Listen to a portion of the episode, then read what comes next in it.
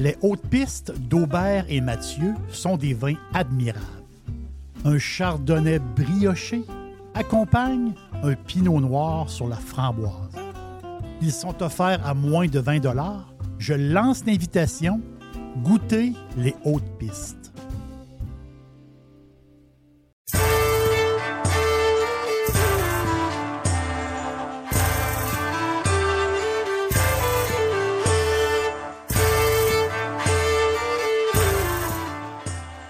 La musique que vous entendez, c'est le départ de notre voyage. Un voyage un peu historique. On va, euh, faire un beau tour. On va euh, faire beaucoup d'histoires et aussi, et aussi, on va avoir, bien sûr, euh, du bon vin. Donc, notre voyage, c'est dans le nord de l'Espagne. Et quand on dit nord de l'Espagne, on pense au Basque, le Pays basque le peuple basque. Le peuple basque remonte à la nuit des temps et euh, aujourd'hui, ben, euh, les archéologues euh, travaillent toujours pour trouver des renseignements sur ce peuple-là qui habitait autour des Pyrénées à l'âge de fer. Avec l'arrivée des Romains, beaucoup plus tard, l'arrivée des Romains, ben, les tribus de la péninsule ibérique, ceux qui vivaient aux alentours des montagnes, ben, eux autres, la, plupart des, euh, des, peuples ont été romanisés, sauf les Basques. Les Basques se sont alliés aux conquérants.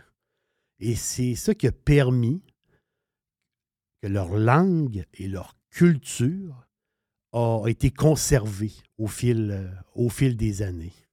Et même, ils ont eu une certaine autonomie euh, dans l'Empire romain.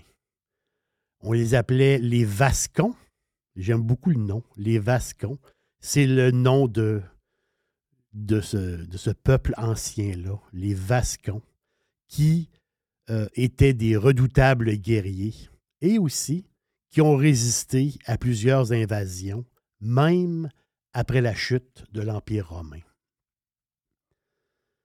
Les Vascons, qui étaient des très bons combattants, ont eu des victoires impressionnantes. Justement, ils se sont battus contre Charlemagne, qui arrivait du nord, qui arrivait de la France.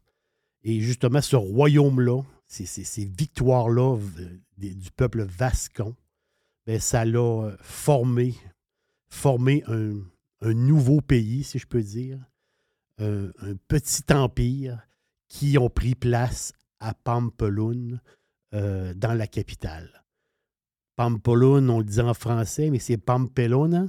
Pamplona, c'est, vous, connaissez sûrement le nom, aujourd'hui, une ville tout à fait euh, formidable.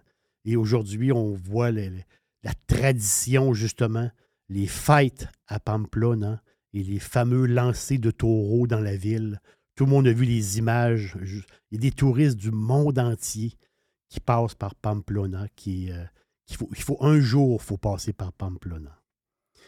Donc, de l'an 824 jusqu'à la conquête de la monarchie espagnole, qui est en 1512, le royaume, justement, ce royaume basque-là, ben, c'était en réalité un peu, il l'appelait le royaume de Navarroa. Ça, c'est en basque, dans la langue basque le royaume, le territoire de Navarro, hein, et en castellano, en espagnol, c'était Navarre. Donc, ce, cette entité-là, ce peuple-là, ce territoire-là, avec comme capitale Pamplona, ben c'est, euh, euh, c'était un peu comme un mini-empire. Aujourd'hui, la Navarre. La Navarre est une communauté autonome espagnole. Oui, juste à côté, il y a le Pays basque. Mais cette Navarre-là, cet, ancien, royaume, si je peux dire, cette Navarre-là, ben, aujourd'hui, c'est une communauté autonome, au même titre que la Catalogne, que l'Andalousie. En Espagne, il y a 17 communautés autonomes et euh, c'est une question administrative simplement. et la Navarre. La Navarre, c'est à peu près 600 000 habitants. Donc, au nord, les montagnes et euh, au sud, les vallées. Une grande plaine traversée par le, fleuve Hébro, l'Èbre en français. Et très connu des amateurs de, de, de randonnée, le fameux chemin le pèlerinage de Compostelle, de Saint-Jacques de Compostelle, ben, le Camino Frances, donc le chemin français, ben, passe par Pamplona, passe par Puente la Reina et passe aussi par Los Arcos. Donc, le chemin de Compostelle passe par la Navarre. Et c'est le patrimoine justement de la Navarre qui est tout à fait impressionnant. Euh, on parle de 25 localités qui font aussi une route des vins. C'est une route des vins un peu méconnue, mais tout à fait, tout à fait formidable, tout à fait extraordinaire. Donc, c'est un voyage, c'est un voyage dans le temps, mais euh, c'est un voyage aussi qu'on a le goût de s'arrêter. Quand on fait la route des vins en Navarre, on ressent justement tout ce passé-là euh, de ce royaume. L'endroit idéal, c'est parfait. L'endroit idéal pour, aller se reposer, ben, c'est à la Bodega Otazu. O-T-A-Z-U. Otazu. C'est un, c'est un palais de la Renaissance du 16e siècle. Et là, ils ont bâti un chai, un énorme chai. Et euh, c'est euh, un peu comme le, le style un peu comme des, châteaux français. C'est de toute beauté. Et la cave, justement, la cave, ben, c'est une des plus grandes caves en dehors des zones urbaines. On est ici, quoi, à peu près à 15 km seulement de Pamplona. Tout près, 15 km. Et la Bodega Otazu va vous ouvrir les bras. Vous pouvez faire une visite. C'est un endroit tout à fait magnifique. Et, mais en réalité, on, l'appelle la Bodega Otazu, mais en réalité, on peut l'appeler la Signorio Otazu. Signorio qui veut dire manoir. Donc, on peut utiliser les deux. Pourquoi? Parce qu'il y a une bâtisse qui est tout à fait, un manoir qui est tout à fait extraordinaire. Et tout autour, 350 hectares de terrain et là-dessus, comme une petite seigneurie, Otazu, et là-dessus, il y a 115 hectares de vignes. Un des endroits les plus impressionnants du nord de l'Espagne, de la Navarre. Le vin d'Otazu a reçu la catégorie Vino de Pago. Vino de Pago, c'est la plus haute reconnaissance supérieure d'une dénomination d'origine. Ça veut dire que les vins, qui sont très particuliers, et proviennent exclusivement de la zone de production, donc une zone euh, particulière du point de vue climatique et du point de vue pédologique. Ça veut dire quoi? La composition du sol. C'est très distinctif. En résumé, c'est du jus qui a été fait avec énormément de rigueur dans une place très, très, très précise. Je vous invite justement à écouter un podcast que j'ai fait que vous allez, euh, que vous allez apprécier. Mon podcast s'appelle Pago. Justement, j'explique un peu euh, ces, euh, ces vignobles-là qui ont la certification Pago en Espagne et Otazu justement, la Bodega Otazu euh, en fait partie. Plusieurs gammes de vins. Otazu, c'est quelque chose de très grand et de très beau. Otazu, c'est plusieurs gammes de vins. Le réputé Otazu Altar, A-L-T-A-R, qui est très recherché. Dixili, c'est mon poulet frit préféré.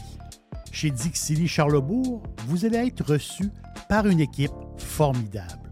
Le restaurant offre beaucoup d'espace à l'intérieur, comme à l'extérieur avec son vaste stationnement.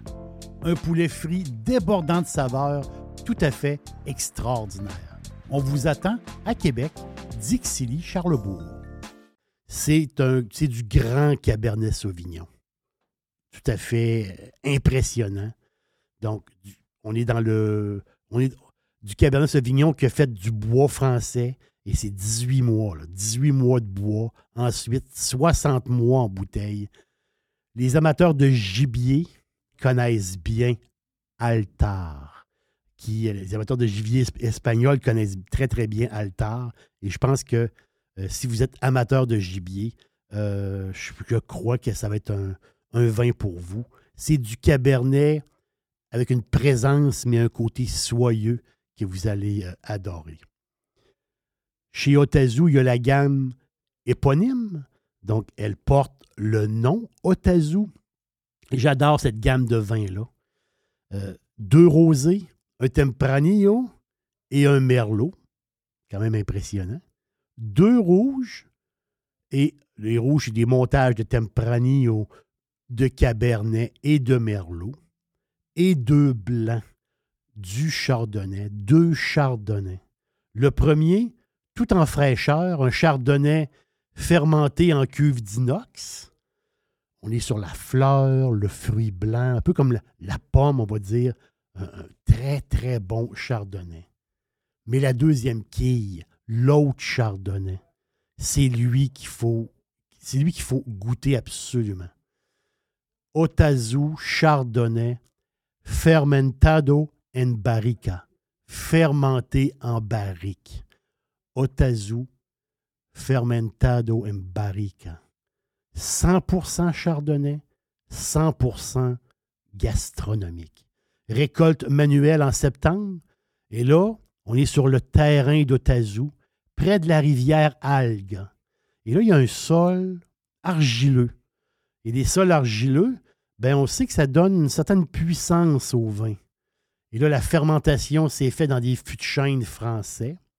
Des fûts de chêne avec de différentes forêts. Donc, des bois, c'est oui, c'est du chêne, mais des bois différents ont été utilisés. Donc, il y a un soin sur cette bouteille-là, qu'on va dire assez spectaculaire. C'est un très beau chardonnay jaune paille, arôme d'agrumes et des notes de miel. En bouche, il y a une structure, mais la finale est très longue. Donc, chaque verre qu'on boit, ben c'est. Euh, chaque nouveau verre qu'on boit, ben c'est le meilleur. Il est meilleur que le précédent. Je me répète, c'est un, vin gastronomique, l'Otazu, Chardonnay Fermentado en Barrica. Je l'adore. Il n'est pas toujours disponible, mais quand on l'a sous la main, euh, il faut en profiter.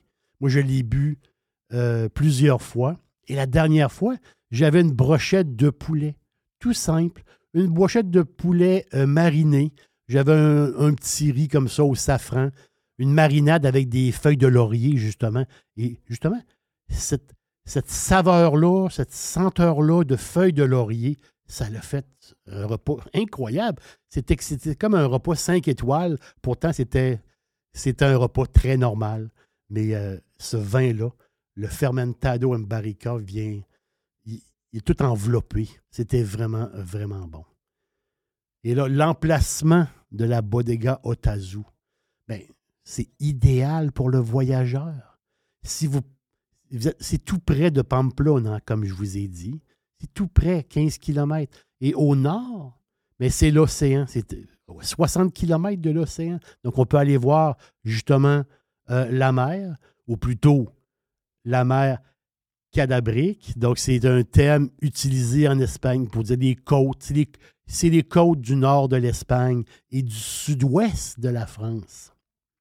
Et justement, ce sud-ouest français-là, ben, des fois, on l'appelle ça le Pays basque français. C'est tout, le monde des Pyrénées autour. Otazu, ben, c'est où sont situés, c'est une belle petite vallée, justement, pas loin des Pyrénées, et euh, il y a une petite chaîne de montagnes qui est là, la montagne Perdonne, justement. Et là, traverse une rivière. C'est idyllique. Vous arrivez sur place, vous allez être impressionné euh, chez Otazu. vraiment. Il y a un musée du vin, il y a une galerie d'art, il y a de la restauration. Si vous passez par là et vous arrêtez prendre un verre de vin, acheter une bouteille en passant, si vous vous arrêtez la fin de semaine, il y a des bonnes chances que, vous allez croiser un mariage parce que plusieurs mariages se font, se font sur place. Sur place, justement, il y a une chapelle romane du 12e siècle. C'est incroyable. C'est un, un endroit magique. Et justement, ça nous rappelle le temps passé. Ça nous rappelle le royaume de Navarre, toujours aussi euh, glorieux.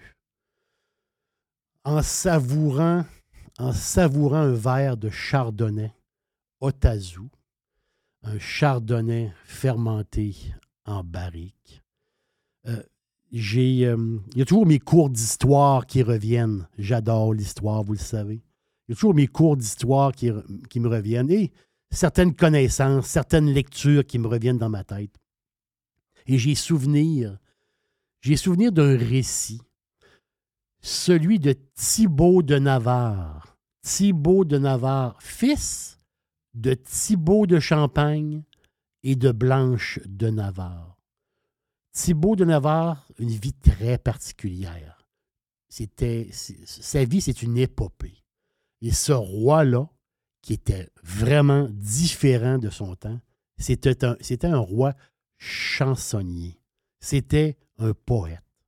C'était un peintre. Imaginez un roi chansonnier. Il aimait chanter, il écrivait des chansons. Il y a, même 71 chansons qui existent toujours aujourd'hui et qui sont chantées. Donc, c'est des chansons médiévales qui ont été écrites il y a 750 ans. Pensez à ça une seconde, c'est incroyable. Et justement, cette, euh, dans ces récits-là, dans ces histoires-là, il y a une rumeur, et moi j'aime beaucoup les rumeurs, j'aime beaucoup les histoires.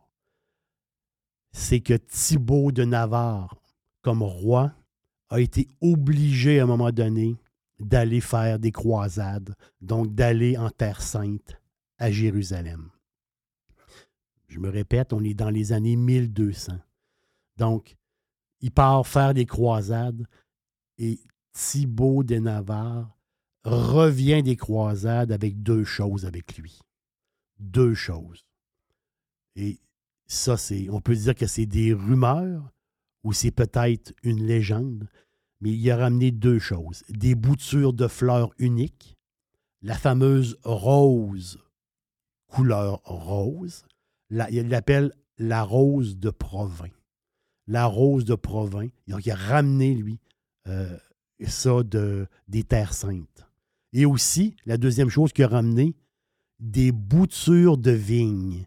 Et selon la légende, ce serait des boutures de vignes de chardonnay.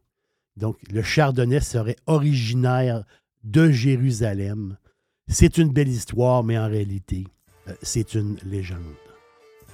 L'aubergiste vous a dit merci d'être euh, là. Euh, c'est l'histoire qui parle, c'est l'histoire dans un, dans un vin. C'est l'histoire d'Otazu, une place unique en Espagne, vraiment. Et si vous passez par Pamplona, vous allez beaucoup vous amuser. Et si vous passez par Otazu, vous allez très bien vous restaurer. À la prochaine. Seigneur, c'est qui orne s'en ira. En cette terre où Dieu fut mort et vie, et qui la groée d'autres mers ne prendra. À peine me ira un paradis qui a un souhait, pitié ne ramembrance. Oh, oh Seigneur, doit sa vengeance et délivrer sa terre et son pays. Les hautes pistes d'Aubert et Mathieu sont des vins admirables.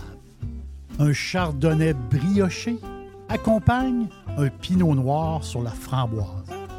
Ils sont offerts à moins de 20 je lance l'invitation goûter les hautes pistes.